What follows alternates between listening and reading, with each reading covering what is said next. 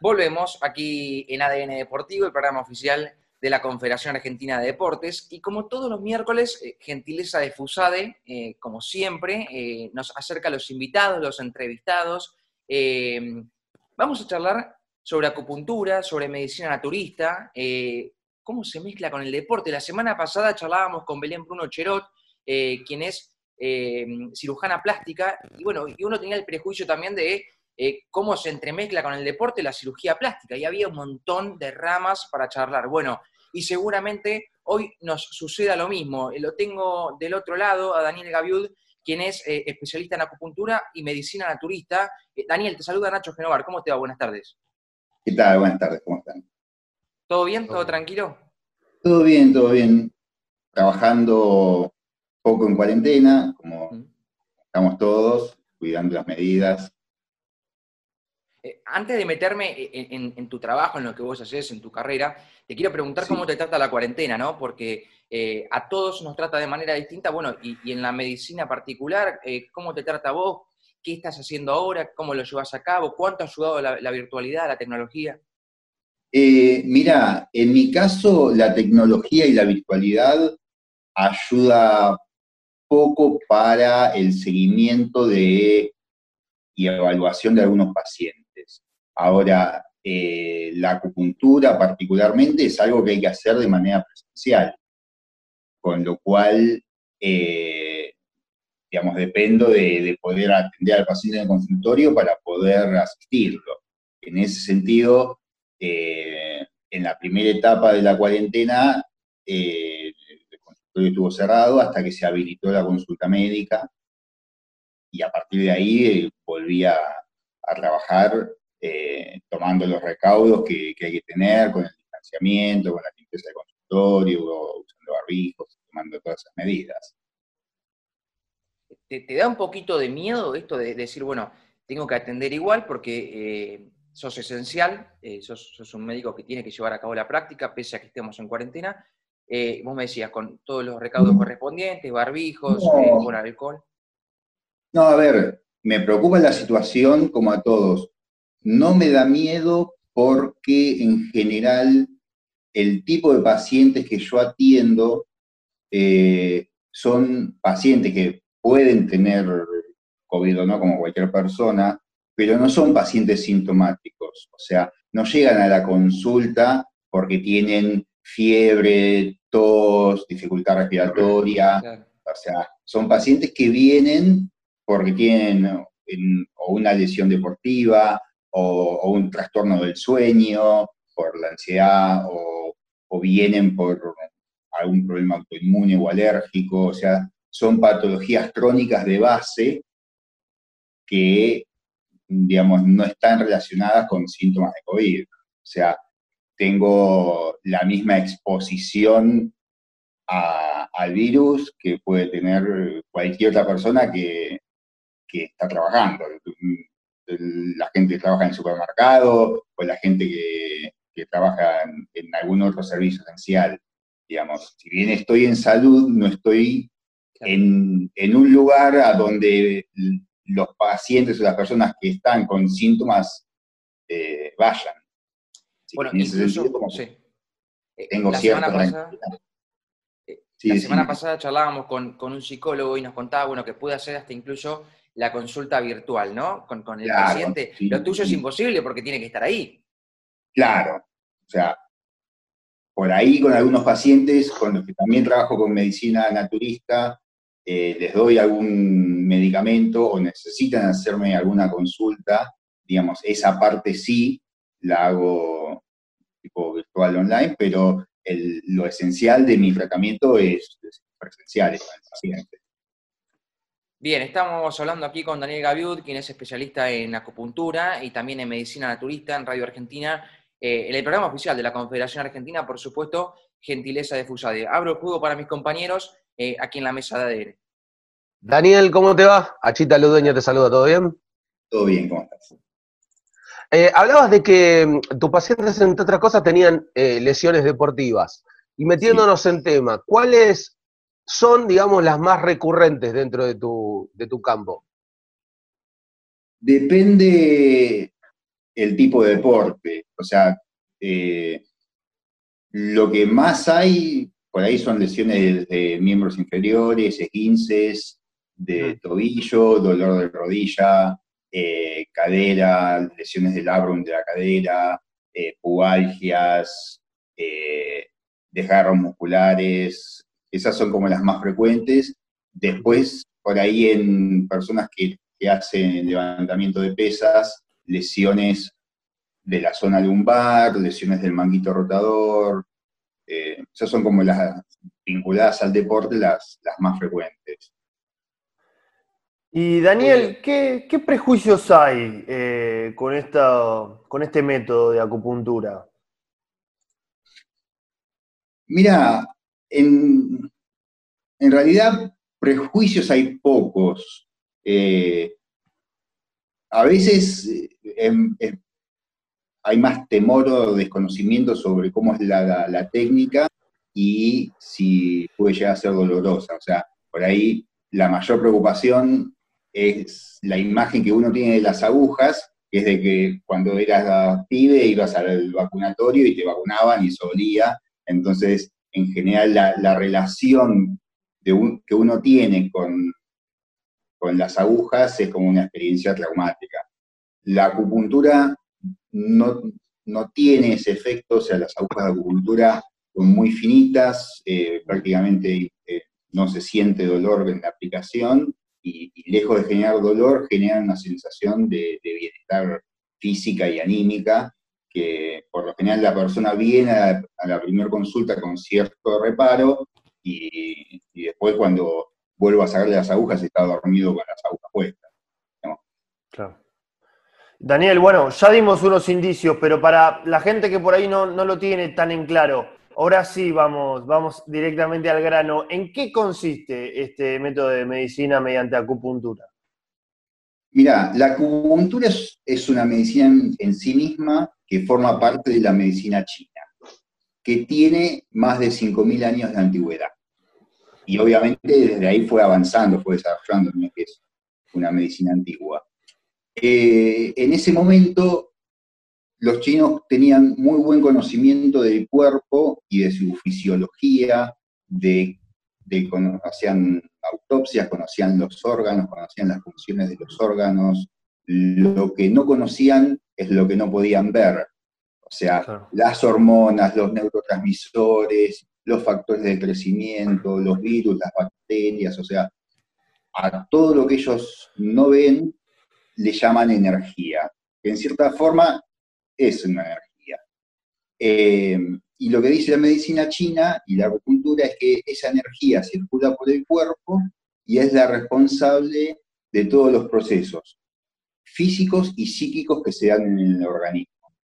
Y cuando esa energía se desequilibra, aparece la enfermedad.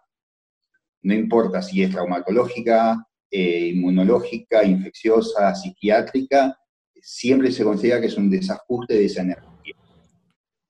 Esa energía circula por, unos meridianos, que son como unos caminos virtuales que están en el cuerpo, y a lo largo de esos caminos están los puntos de acupuntura, que son lugares específicos desde donde uno puede acceder a esa energía para ayudar a reordenarla. Lo que hace la acupuntura no es curar por el efecto de la aguja, como quien pone un medicamento, sino estimular al cuerpo para que active mecanismos de curación.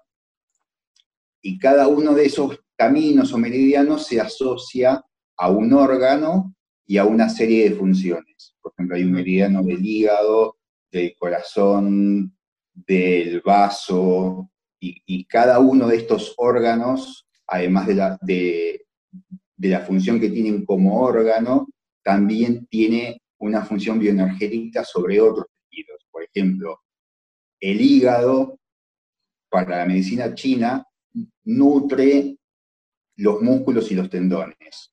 Entonces, para la medicina china, una lesión muscular está asociada a la energía del hígado. Y el vaso es el órgano que lleva la sangre a los tejidos.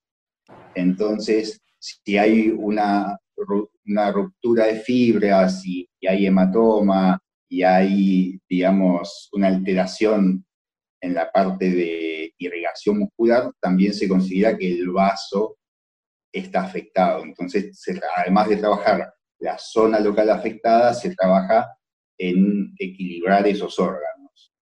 No sé si alguna vez vieron lo que es una lámina con los puntos de acupuntura. Tienen referencia. Por ejemplo, por ejemplo, cuando te dicen que si te tocan en uno de los dedos está conectado al dolor de cabeza, por ejemplo. recuerdo haber visto algo así. Por ejemplo, por ejemplo, hay, hay un meridiano que se llama de intestino grueso, que nace eh, en el dedo índice, recorre todo el brazo y termina al costado de la nariz.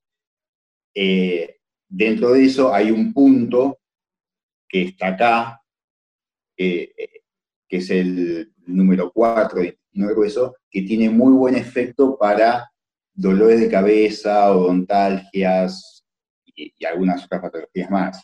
Pero es bastante Tendría ser la base, donde está la base del dedo índice. No, no, es en la intersección del índice y el pulgar, acá. La unión del índice y el pulgar, Eva. Ahí, e, ese punto, por ejemplo.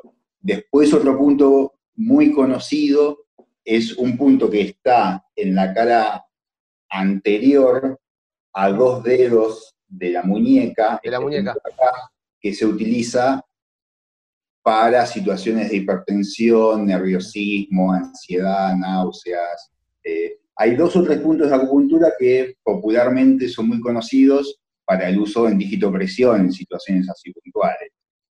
Sí, por eso te decía el de, dolor de cabeza que quizás es el, más habitual que, tiene alguien y más de una vez he visto gente que justamente eh, hacía, hacía presión en algún punto de la mano, justamente para, obviamente también tenía que ver, de, por ejemplo, en el caso del dolor de, cabeza, en qué sector era, si es eh, más tipo migraña o... Claro, sí, sí, sí.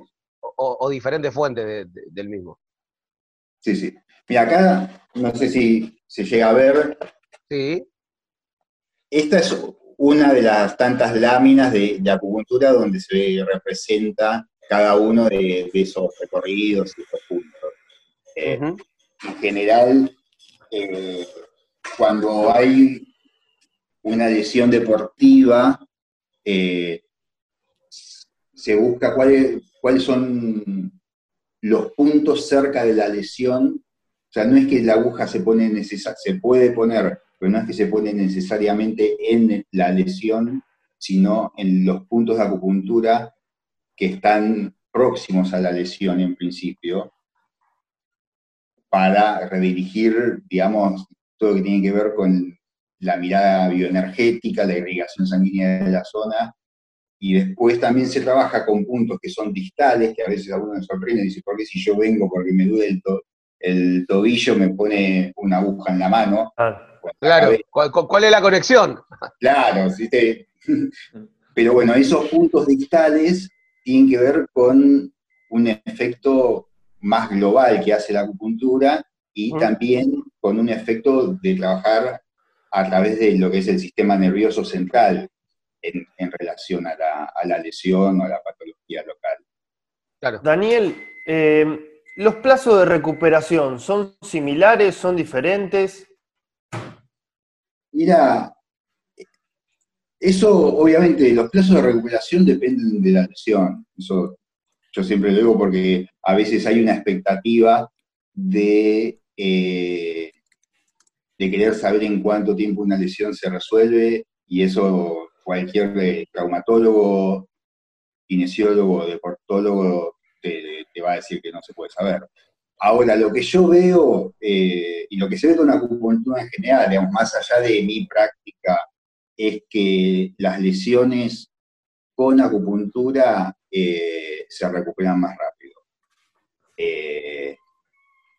tampoco digamos, es que es una cosa o la otra. O sea, si, si una persona tiene una lesión y va a hacer kinesiología, va a hacer rehabilitación y dentro de eso hace acupuntura, eh, hay cierta sinergia en, el efecto de eso y la recuperación va a ser más rápida. Pero también depende eh, el tipo de kinesiología.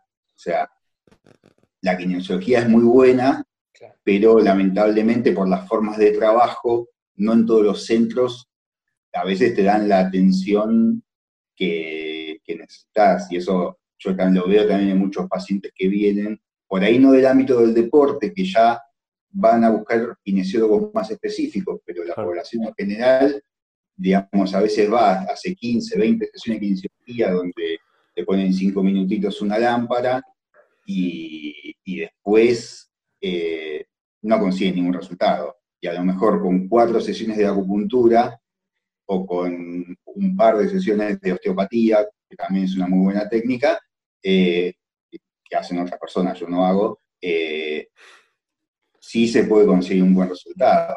O con un kinesiólogo que se dedique a trabajar, digamos, tu lesión específicamente, con las técnicas que correspondan y no en, ese sistema de atención que tienen que, a veces no es el más adecuado. Pero entonces, Daniel, a ver si te entendí bien. Eh, en este caso, a veces la acupuntura puede hacer un poco el trabajo de la kinesiología o son exclusivamente complementarias?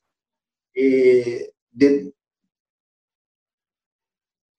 pueden hacer el trabajo exclusivamente, pero no quita que sean complementarias.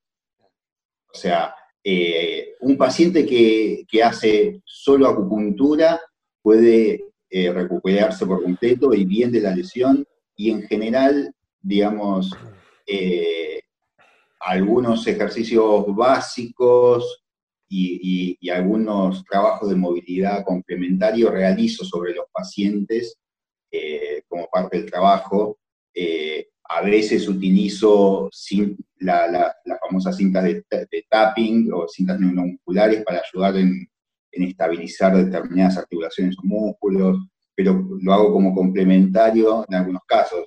Muchas veces prefiero que esa parte lo haga un kinesiólogo. Claro. En unos pacientes hago como el tratamiento completo. Y Daniel, otra última consulta, ya les dejo un, un rato a los muchachos.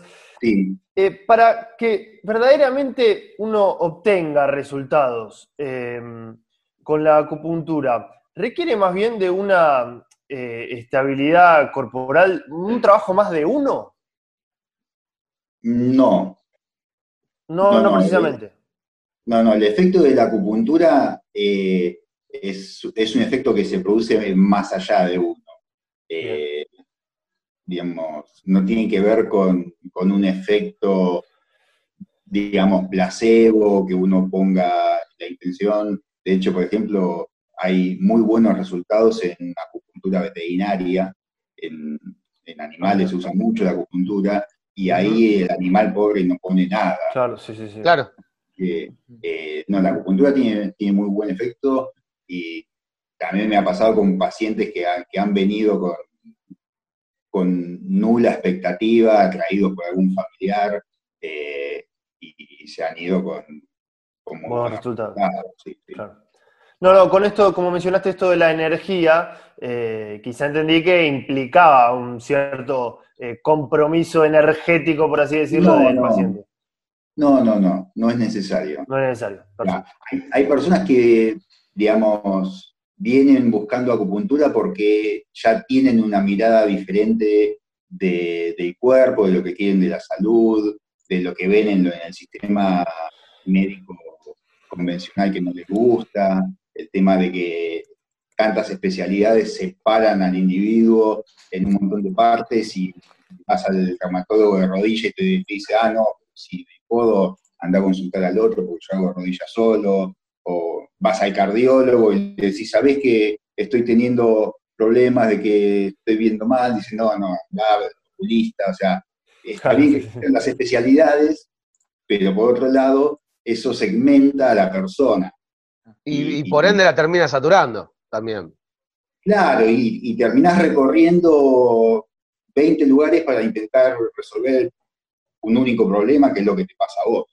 Te terminás conociendo los 20 pisos de la clínica para ver a cada uno de los especialistas de la diferente, sí, sí, sí. De, la diferente dolencia. Y en general, en casi todas las disciplinas eh, naturistas, eh, ya sea acupuntura, ya sea homeopatía, en general digamos, por más que la persona venga por, un motivo específico, eh, siempre se trata de atender la globalidad. O sea, cuando viene un paciente con una lesión deportiva, le pregunto cómo es su salud en general, cómo duerme, cómo se alimenta, eh, cómo está emocionalmente, o sea, porque son un conjunto de cosas que hacen a que la persona pueda sentirse bien y recuperarse. Claro. ¿Y, cómo ha ido tu, acercamiento a la acupuntura? Eh, mi acercamiento empezó cuando empecé a estudiar medicina. Las dos cosas fueron simultáneas. Eh, sí. Siempre me interesó lo natural, me llamó la, atención de cómo eh, se podían conseguir resultados terapéuticos sin utilizar fármacos no es que esté en contra de los fármacos, pero si uno puede curarse sin, recurrir a, un medicamento, me parece más razonable. Eh, y a partir de ahí empecé a, investigar, buscar materiales, leer, después me metí en, centros donde se estudia y me fui especializando por esa vía. Y cuando llegaste a la cultura china se te abrió la caja de Pandora, porque estamos hablando de, de 5.000 años de estudio. Y sí, y sí, sí, sí. De hecho, eh, en algún momento de, la carrera fui a China, estuve un mes en, un hospital haciendo unos cursos y pasantías y, la verdad que, es una experiencia muy, muy interesante. ¿Qué es lo más sorprendente que encontraste justamente estudiando esa cultura? Y no, lo, lo, más sorprendente para mí, por donde yo venía, era el contraste, porque, o sea, yo venía estudiando algo que tenía que ver con, una China milenaria, y cuando llego a China me encuentro con una China potencia económica, con grandes ciudades, eh, que, en donde lo que yo había estudiado también convivía junto con eso. Entonces es, China es como dos mundos en uno en ese era, era, el, era el contraste de los, de los 5.000 años atrás con la mirada para adelante. tenés que ver, te, encontrás con cosas que tienen que ver con esa cultura de 5.000 años en una sociedad mucho más moderna, que parece que estás en cualquier ciudad de, importante Estados Unidos o de Europa, y, sin embargo siguen manteniendo cosas de, de sus raíces ancestrales en su cultura, su, forma de vida. Sí, algo parecido nos, contaba eh, Raúl Lozano, entrenador de vóley que dirigió a la selección de China, que muchos de los inconvenientes que tenía justamente tenían que ver con la medicina deportiva. Por ahí, eh, no sé, al no consumir medicamentos tradicionales, tenía un jugador con fiebre una semana y lo mandaban a recuperarse con té, nos contaba, por ejemplo. Sí. Eh, sí, nada, eso los, los eh, que toman en China no es lo que nosotros podemos considerar un té. Eh, cuando vos vas a una farmacia clásica de, medicina china, eh, te encontrás con un montón de, cajones con unas hierbas que uno no puede saber qué son, y en base a la patología que tenés, sacan una cantidad de gramos de cada uno, te lo dan en una bolsa y te tenés que tomar un litro de ese té por día, pero no son dos saquitos, es como que le pongas medio kilo de yerba. Es eh, un sobre todo más que un saquito. Claro, eh, son cosas que por ahí para nosotros son intomables. Igual la hora de la farmacopea china también avanzó bastante y lograron hacer extractos en, pastillas de ese tipo de plantas, entonces en vez de tomarte un litro de té, te tenés que tomar cuatro o cinco pastillas de esas y más o menos conseguís el mismo resultado. Pero bueno, las plantas chinas son muy buenas, muy efectivas, pero no se consiguen acá. O sea, eh, no, nunca se hizo, un trabajo de, autorización por ANMAT y ese tipo de cosas, entonces no es algo en la cual, a lo cual acá podemos tener acceso.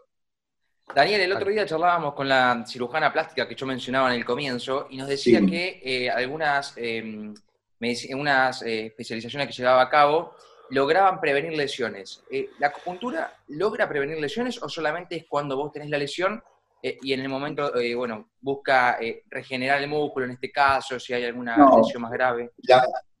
La, acupuntura puede generar lesiones, o sea, la acupuntura lo que hace es mejorar lo que se llama el funcionamiento bioenergético.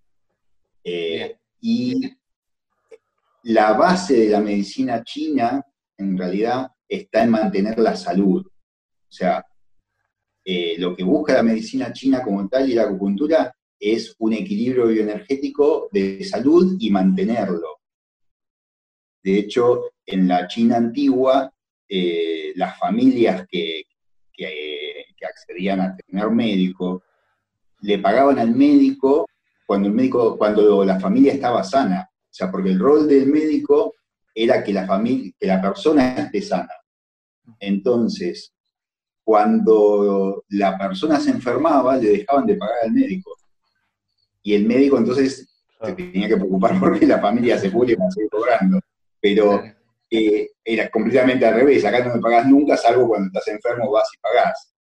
Eh, entonces, digamos, la mirada de la medicina china y de la cultura tiene que ver con mantener un buen estado de salud, tanto en lo físico como en lo psíquico. Entonces, eh, hacer acupuntura con, cierta frecuencia ayuda a mantener un buen estado músculo, esquelético, como también hacer otras técnicas, digamos, la persona que habitualmente va a un masajista eh, o va a un osteópata o va a hacerse alguna práctica, digamos, corporal con cierta frecuencia, va a estar menos propenso a tener una lesión que la persona que no recurre a eso nunca, salvo cuando se lesiona. Eh, incluso vos me decís, bueno, tiene esta mirada de mejorar la salud, de que todo esté bien, de, bueno, de curar. Eh, yo se lo pregunté a todos los que han pasado aquí de, Fusade porque me intriga saberlo, y no es que sea pesimista ni mucho menos, pero digo, bueno, quiero preguntar también, ¿hay chances de, que, de que salga mal, de que falle esto? Eh, Sí, fallar puede fallar todo, pero la diferencia es que, o sea, lo que puede pasar es no conseguir un buen resultado, pero al ser una intervención mínima, la falla es mínima. O sea, suponete, si tienes una lesión del manguito rotador eh, y, haces cuatro sesiones de acupuntura y no mejora, vas a estar igual que a, esas cuatro sesiones. Ahora, si vas a una cirugía por una lesión del manguito rotador y la cirugía no funciona, ya el pronóstico es otro. lo, que puede hacer es, eh, no, es empeorar, sino eh, neutralizar, es decir, no, no genera ningún efecto. Sí, no te genera, lo, peor que puede pasar, en el peor de los casos, es que no te genera el efecto que estás buscando. Pero no te va a agravar la lesión. No hay efecto adverso. Claro, eh, y entonces yo también lo, pregunto por, por, algo personal, ya que lo mencionaste. Entre ¿Te querés hacer tratada, Caruso? Estoy pensando, entre cirugía y acupuntura, ¿vos recomendás quizá antes pasar por acupuntura, antes que precisamente someterse a una cirugía, por esto de que, en el caso de que por ahí no salga del todo bien... Eh, no, no, ahí hay que evaluar el La lesión la lesión. Por ejemplo, volviendo al manguito rotador, eh, si vos tenés un desgarro leve en el manguito rotador, vos te podés recuperar de eso sin cirugía y tener una vida normal. E, esa zona cicatrizará y quedará así, pero te dejará hacer la actividad. Ahora, si, un músculo como el supraespinoso se te corta de manera completa, ahí ya perdés movilidad y la única manera de, resolverlo es quirúrgico. Si ahí si no te operás, eh, no vas a poder levantar el brazo más que esto. Claro, está bien, Claro. El tema es que a veces no siempre los diagnósticos son quirúrgicos y cada uno te ofrece lo que hace. Claro. O sea, si vas al traumatólogo, tenés chances de que te diga, mira, esto es para operar, o cuando quieras Andá y cuando quieras vení yo te opero, porque no es, eh, no es por una cuestión de negligencia, es su formación y, su forma de resolver eh, los, problemas de salud. Es lo que la cátedra indica, básicamente. Claro. y eso se ve mucho en temas de columna, digamos. Eh, hay mucha gente que por razones de, de hernia de disco tiene indicaciones quirúrgicas que eh, con acupuntura con, y con muchas otras técnicas eh, lo resuelve sin pasar por quirófano. Cuando por ahí vio cuatro traumatólogos y los cuatro le dijeron, no, mira, esto tienen que operar. Daniel, si bien todas las lesiones tienen, según el caso, ¿no? según la persona y según el contexto, pero todas tienen un plazo de recuperación similar, promedio, es decir, un desgarro, ponele eh, tres semanas, una contractura tenés una semana. Eh, ¿Hay una unas, eh, cantidad de sesiones mínimas para, tal o cual lesión en cuanto a la acupuntura, digo? es variable, es variable. las y es variable dependiendo de si hay lesión de tejido. O sea, no es lo mismo una contractura que que, digamos, hay una inflamación en el tejido, pero no hay una lesión que un desgarro de un ligamento, de un esguince de tobillo, por ejemplo.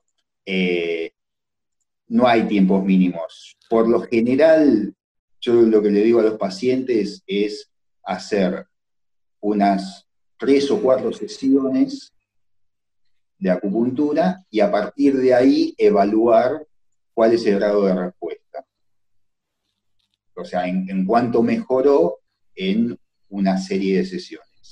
Eh, y en base a eso se ve si se sigue trabajando y también se ve, digamos, qué pronóstico tiene la lesión. Y ahora sí te hago la última, Daniel, y te agradezco el contacto. Eh, también se las he hecho a los anteriores. Eh, ¿Es cara la, acupuntura, el tratamiento de acupuntura? mira, es variable. O sea, yo no te puedo decir si, si es caro o no. Obviamente, si lo vas a comparar con eh, la kinesiología que vos la tenés por la prepaga, que te, hacen 10 sesiones gratis, que, ahí no vas a tener mucha efectividad, eh, te voy a decir es cara, porque te vas a tener que pagar vos. Aunque por el otro lado vos estás pagando la prepaga todos los meses y, también eso es un número.